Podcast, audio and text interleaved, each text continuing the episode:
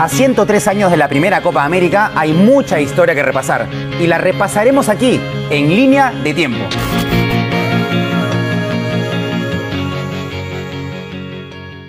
Hola, ¿qué tal? ¿Cómo están? Les mando un abrazo a todos. Estamos empezando esta nueva historia, este nuevo podcast, y corresponde a un episodio ocurrido hace 15 años, exactamente hace 15 años. Les hablo de la Copa América de Perú la Copa América del 2004. Una copa que recuerdo con mucho cariño, ya veremos por qué. Por lo pronto diremos que no solamente se jugó en Lima, sino en otras ciudades.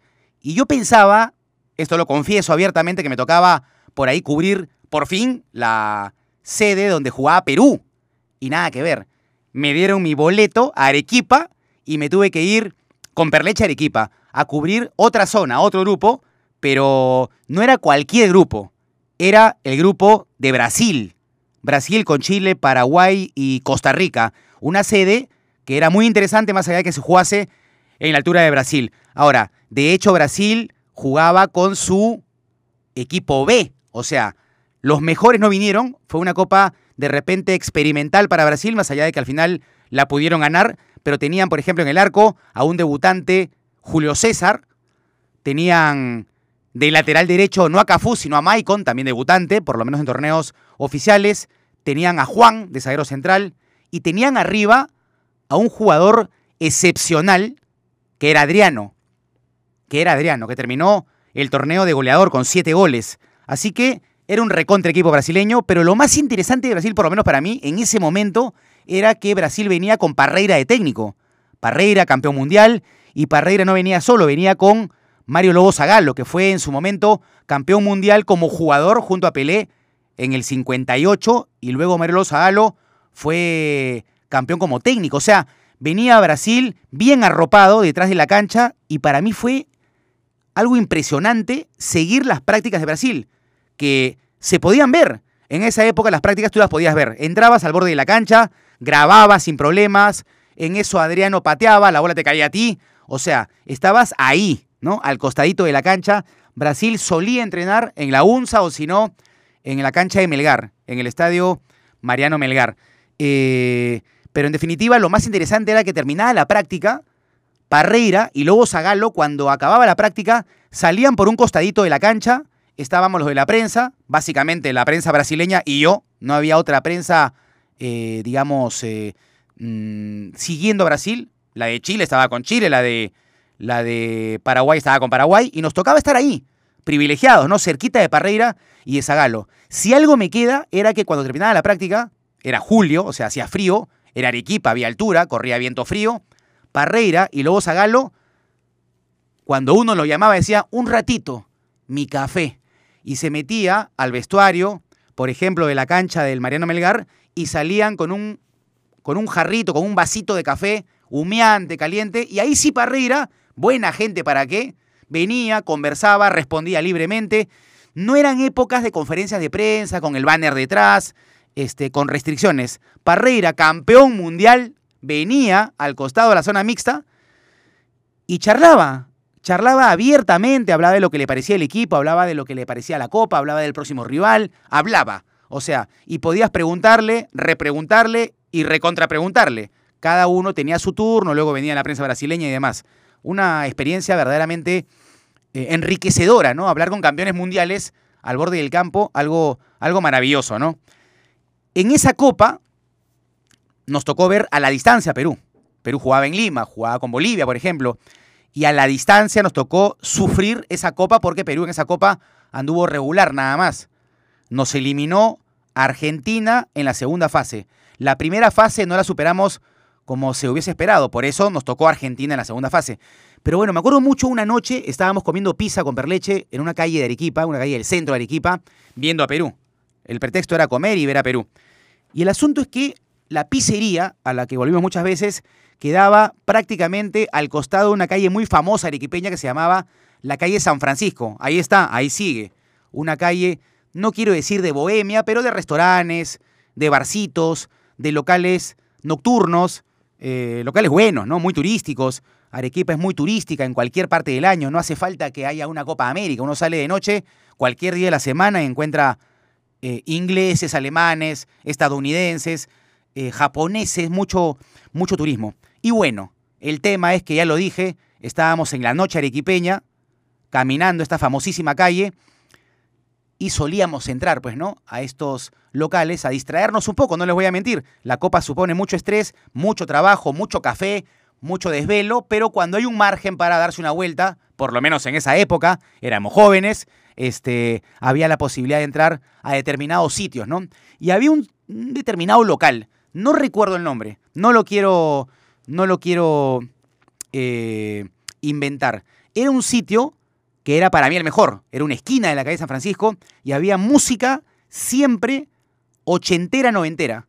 Era un gran local, muy buena música, nada de pachanga, nada de reggaetón, no estaba de moda, ¿no? Rock ochentero, noventero, un gran local, un gran local, con muy buen ambiente, buena música, no piensen mal, ¿ah? algo lindo de verdad. Lo malo fue que cuando pasaban los días nos eh, acostumbramos a ese andar nocturno, estuvo muy bueno eso, buena experiencia, pero una noche en particular me tocó quedarme helado. Y no por la temperatura que había en Arequipa a las 10 pm, ¿no? Sino porque en uno de los bares había un grupo de jugadores de Paraguay. Paraguay jugaba la zona de Arequipa.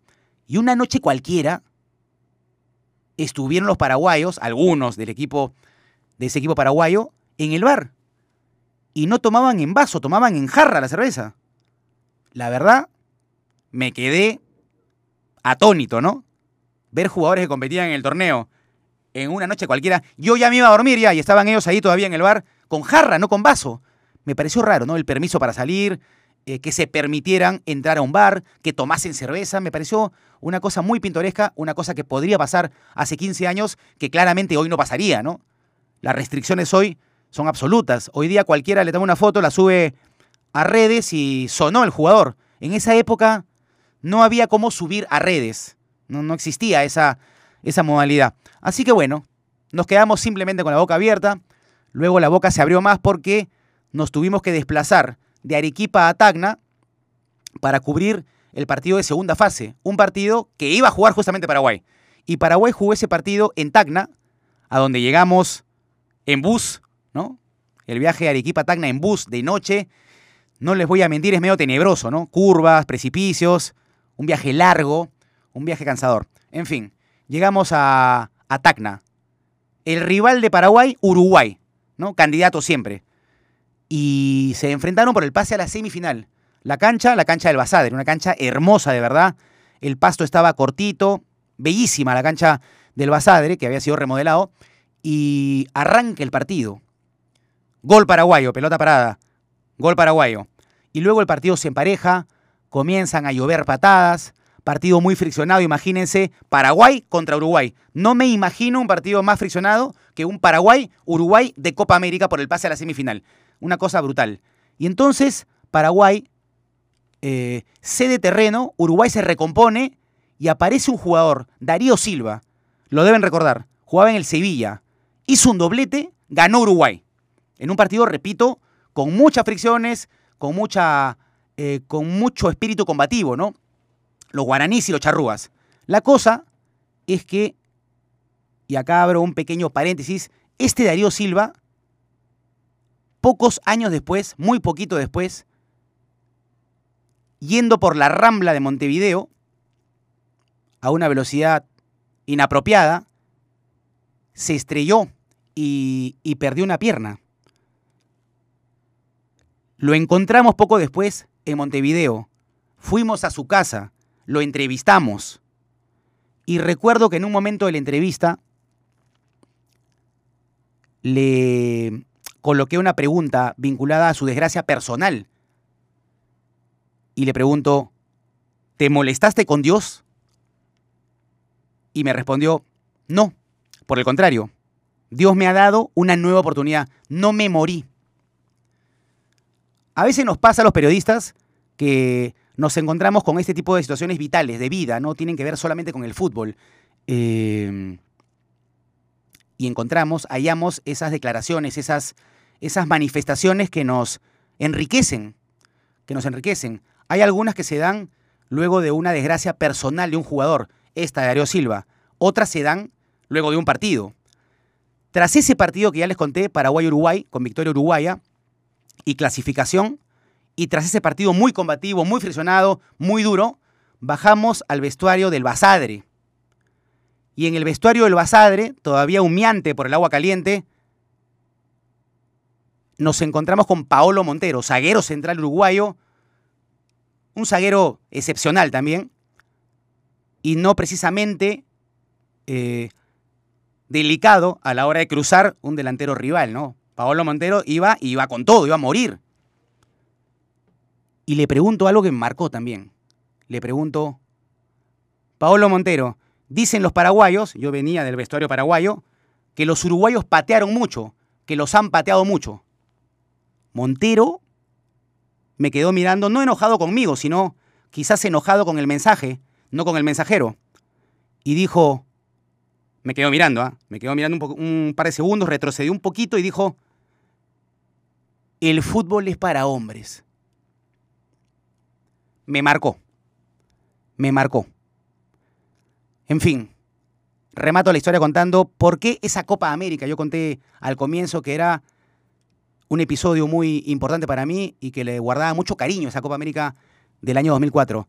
Básicamente dos razones importantes. Primero, por mi viejo.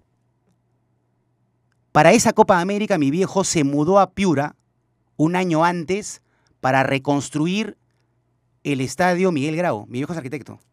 Y mi viejo recibió ese encargo de la ONU, me acuerdo, que tuvo que ver con la refacción y reconstrucción de estadios, precisamente de UNOPS, que era el organismo que se vinculó a estos trabajos excepcionales. Y bueno, sí, por mi viejo. Mi viejo fue artífice, no tengo ninguna, no tengo ninguna, ningún pudor en decirlo, de la reconstrucción de ese estadio. Miguel Grau que quedó hermoso, la verdad, con una cancha lindísima en ese momento. Se removió toda la tribuna antigua y se reconstruyó el estadio, que quedó lindísimo además. Ese es un orgullo. Y por eso esa copa la recuerdo con mucho cariño. Y la segunda razón por la cual esa copa la recuerdo con mucho cariño tiene que ver con mi actualidad. Esa copa fue la primera que me tocó cubrir por Movistar Deportes. Ya voy cuatro. La de Brasil será la quinta por Movistar Deportes. Esa fue la primera. Y eso me llena de alegría hoy día que puedo rememorar estos últimos 15 años. En fin, gracias por escuchar. Les mando un abrazo de verdad que grande.